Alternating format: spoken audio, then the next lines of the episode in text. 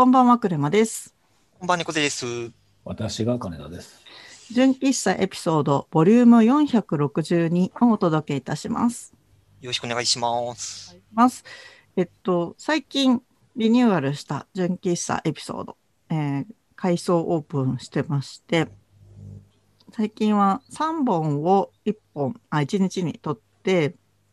それを公開したりとか、あのネタの作り方とかも少し変えたりとかしております。で、えっ、と、今日は私、クレマが担ネタ担当する回なんですけれども、今日はね、漫画の話をしようかなと思ってます。最近めっちゃ漫画読んでて、うん。あの、お二人って最近漫画読んでます？うん、猫背はほとんど読んでないですね、うん、うん。最近。うん。うん金田さんは？筋肉マンは毎週見てますよ。あ、そうなんですね。はい。あの、ツイッターでネタをばらしてはいけないと。そう。ちょっとね、も、揉めてたあれですね。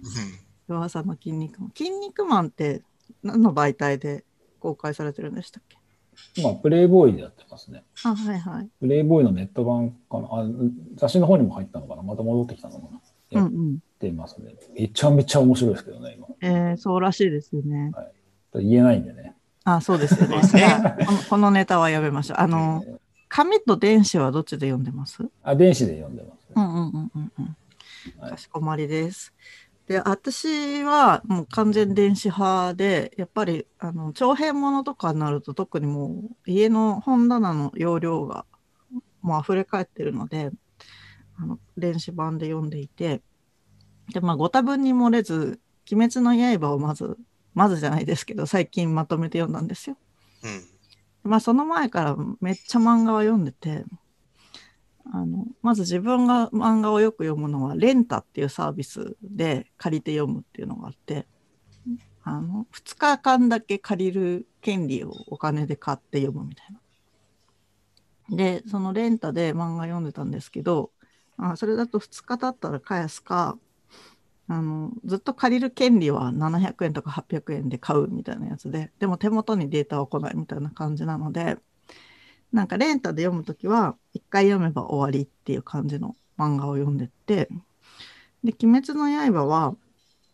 紙で買いに行くのはもう大変だし、さっきも言ったような本棚の容量もあるから、うん。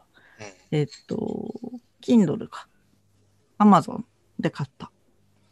で、Amazon の、えっと、Kindle で買っても、まあ、データが完全に自分のものになるかっていうと、若干微妙じゃないですか。精度が変わったりとかうん。あると、消されたりとか、まあ、可能性はゼロじゃないけど、なんとなく手元にある感はあるなっていうので、まあ、Kindle で買ってます。で、もう一個、なんか、感慨深くないから冷たいのかもしれないけど、その23巻の最終巻の発売日に、あんなにみんな書店に並んでましたけど、私は0時過ぎたら速攻で買うみたいな感じで、えーと最終巻を読み泣くみたいな感じで読んでました。鬼滅って読みました？二人読んでないんですよ。周りはみんな読んでるんですけど、うんうんもう完全に置いていかれている状況で。うんうん。うん。それってなんかあんま興味ないわって感じですか？そもそも漫画にあんま興味ないのか？漫画、好きは好きなんですけど、うん。あんまりやっぱり続けて読むっていう、その何巻にも分かれていて、その、要は一本の映画を見たらストーリーが完結してるとは違って、あの、要は10巻とか15巻とかに分かれているストーリーをひたすら、うんそう続けて読むっていうところが、まあ慣れてない、習慣になってないっていうのがあって、なるほど多分食わず嫌いなところも多分にあるとは思うんですけど、うんうんうんうんうん。確かにね。えっと、私は最近、まあ、20巻、30巻ぐらいの漫画を読むのがすごい習慣になってて、なんか一番読む理由としては、こう現実世界から逃避したいっていうのがすごいあって、なんか映画とかだと、なんて言えばいいんだろうな、自分のペースで読めないのが、あ、見れないのが、私にはあんまり合ってないみたい。なんかその、スクリーンの前に2時間とかいなくちゃいけないから、自分は漫画って少しずつ読み進められるじゃないですか1話ずつとか。だから仕事の休み時間はあんま読まないけど、まあ大体寝る前にすごいまとめて読んだりとかしてて、ちょっとずつ読んでるのがなんか合ってます。で、鬼滅は最初私も全然世の中で流行ってんなーって思って見てたんですけど、なんかこのやっぱ映画がすごい何百億興行収入ってこう上がってきたぐらいから、やっぱりこう世の中で流行っているものはちゃんと摂取してお金はならないとかいう妙なうん使命感を持ってしまって。で、読み始めたら、なんだろうな。その真面目さがすごいいいなって思って。あの、ものすごいこう、修行をしてったりとか、倒した相手のことをすごい痛む心があったりとか、とにかく主人公がすごいこう、真面目な少年なんですよ。そこにね、なんかすごい惹かれて、めちゃめちゃ読みました。で、なんか鬼滅読み終わったらどうしようかなと思って、今何個か読んでる漫画が、途中まで連載、なんて言えばいいんだろう、連載がまだ続いていて、単行本が、あの、完結してない漫画を読み続けていて、最近読んでるのが、えっと、吉永文先生の大奥とか、それも江戸時代のあの徳川幕府を男女置き換え版で連載しててすごい長いんだけど終わってないから途中まで読んでたりとか、あと「昨日何食べた?」っていうあのゲイカップルの日常ご飯作り続ける日常の漫画とかも途中まで読んでたりなんかその途中まで読んでる長編漫画をあのまた最新刊が出たら最初から読み直すっていうのですね。読み直すんですね。なんでかっていうと大奥とか話が複雑すぎて この人誰だっけとかなんでこうなったんだっけっていうのが思い出せなくてなんかもう一回最初から読み直すかまあ前2巻ぐらい前から読み直したりしないと思い出せないんですよね間が空きすぎちゃって。進撃の巨人もそんな感じです。あ、そうそう、多分同じ。覚えてない。同じ、そ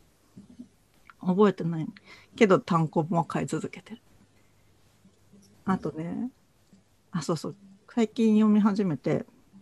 面白かったのが、と、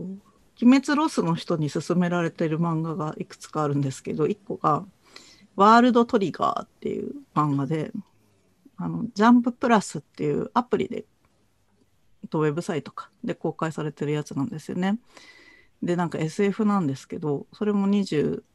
巻ぐらいまで出ていてでねなんか遅効性 SF っていうあだ名がついてる番あ作品みたいで遅効性って遅く効く性質のある SF。薬みたいな、あれですね。うん即効性ではなくっそうていう。そうそううん確かにその通りでめっちゃ生活が規則正しい異世界の住人の話をあの淡々と読むっていうすごいねあの今までにない感じであのなんて言えばいいのかな異世界から侵略してくる、えっと存在をこ中学生高校生大学生ぐらいの若者たちがこうなんて言うんだろう戦っていく話なんですけどめっちゃ部活みたいなんですよその主人公たちが。で私が今まで読んだ漫画の中で一番登場人物が多くてその軍隊みたいな存在があるんですけどそれの所属してる部隊の人たちをもう延々と紹介し続けていく漫画でもう多分40人ぐらい出てくるんですよね人が。で全部にあの血液型とか誕生日とか好きなものとか誰と誰が兄弟でとか誰と誰は好きとかっていうのが設定がされててすごいフラットなあの感じなんですよ。モブがいないの？全部が同じぐらいの強さですごい登場してきてでこう時間軸も突然3年経過とかがほとんどなくってほぼなんかリアルタイムにずっと彼らの生活が描かれていくっていう感じでなんかねすごい不思議な味わいの漫画なんですよね。で、なんか3巻ぐらいから面白くなりますよって言われたんだけど、確かにその通りで、なんか最初はだるいなってちょっと思うんですよね、その進み方とか。淡々と進むだけっていう。そうそうそう。でも設定は結構、その面白いから、だんだんこうなんかその人たちの生活のリズムをずっと追っていくような感じになって、あ、遅効性ってこういう意味なんだなっていうのをすごい今味わって、ちょうど読み終わったところで22巻まで。もうでも課金しすぎて最近クレジットカードの明細がほとんど漫画になってるっていう。やばい感じですね。で、次に読もうと思ってるのが、まだ読んでないんだけど、呪術廻戦っていうのがあって、それも、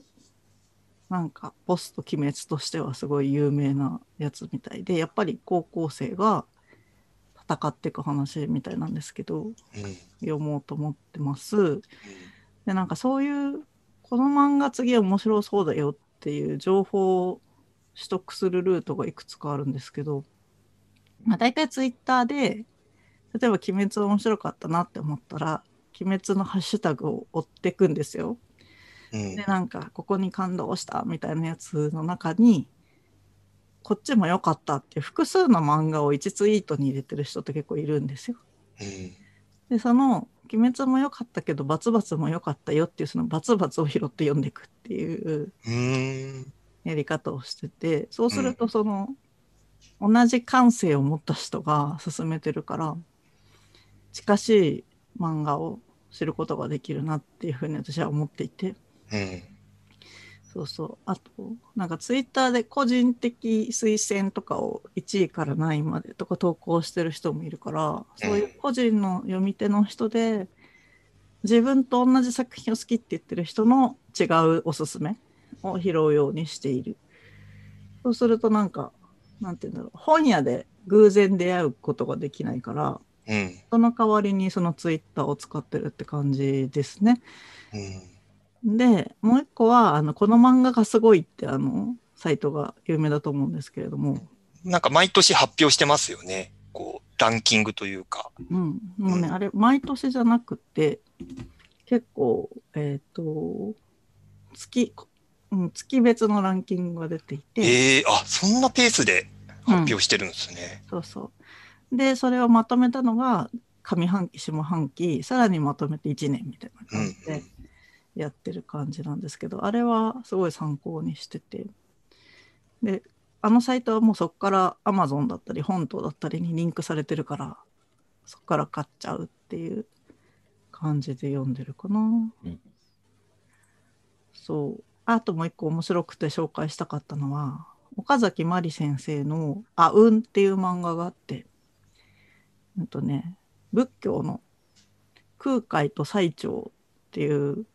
天台宗と、あ、もう一個なんだっけ？すいません、天台宗と真言宗。真言宗か、をはい。の開祖の話なんですけど、うん。なんかね、仏教がまるで魔法みたいに描かれてるんですけど、仏教を深めれば深めるほど、すごいこう、戦いのレベルが上がるみたいな描かれ方をされてるんクですジャク王ではなくて、それは。ん？何じゃなくて？クジャク王ではない。ちょっとね、そういう感じの、なんて言えばいいんだろう。仏教を極めると、マジで本当相手に、なんかその波動的なもので倒せる感じの描写なんですけど、まあ面白い。なんかだからあんまりこう、なんて言えばいいんだろう。仏教そのものの教えを咀嚼して読者に伝えるという側面はほぼないんですけれども、うんあの、僧侶と僧侶のバトルみたいな感じで、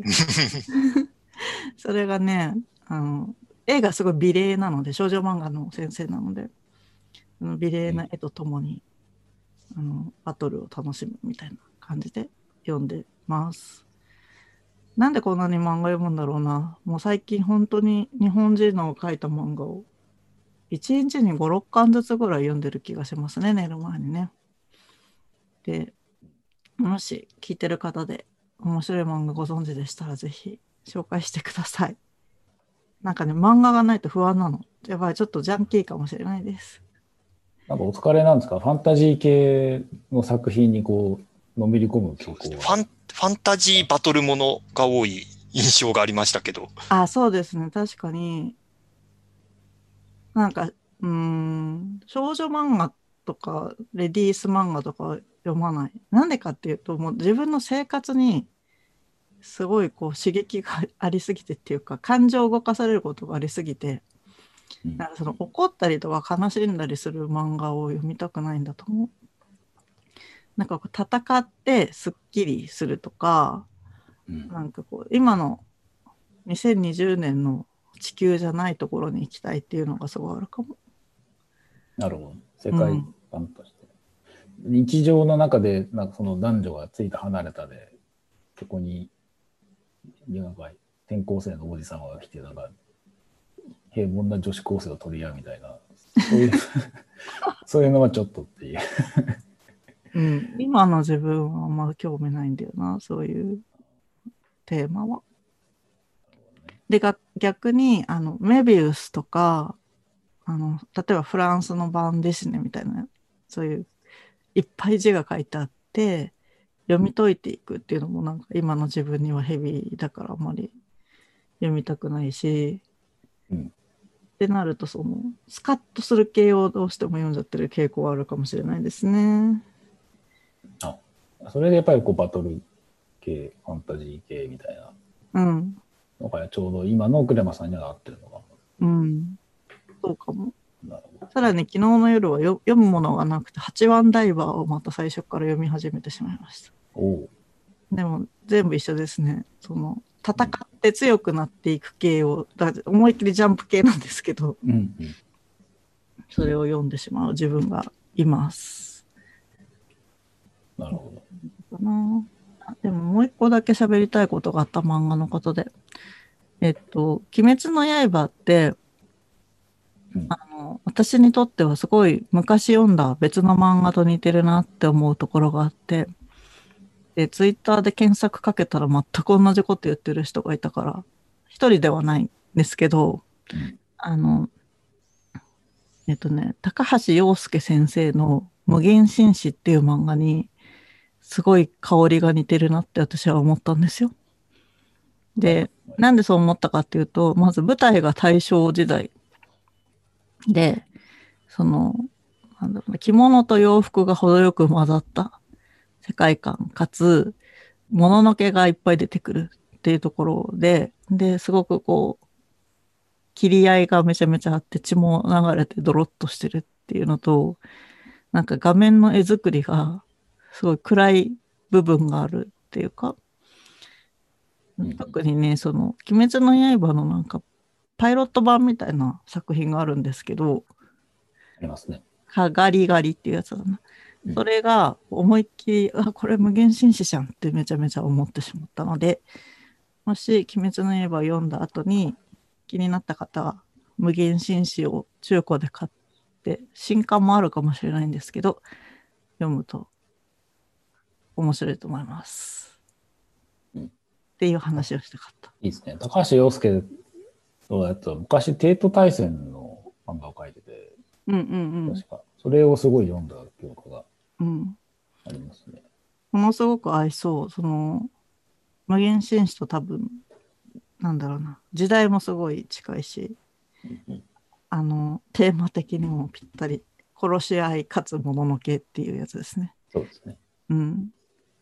でもね、高橋洋介先生の描く女性がもう異常に色っぽすぎて、じゃああもう、のちょうどいいが石ノ森章太郎風なタッチというか、柔らかい丸みのある、うんうんうん。ちょっとこう良くも悪くもレトロ感のある。そうですねねすごいレトロ感のある線ですよね。なんか、細いとこと太いとこの差が激しくって、うんうんなんか、なんて言えばいいんだろう。すごい強弱、輪郭に強弱がすごいあるタッチだなと思ってるんですけど、確かに。それがね、色気がすごいあるなって思って読んでます。はい。ということで、えーっと、最近読んでる漫画の話をいろいろしてみましたが、もし皆さんも面白いのあったら教えてください。じゃあ今日はこの辺にしようと思います。えーでは、おやすみなさい。おやすみなさい。やすみなさい。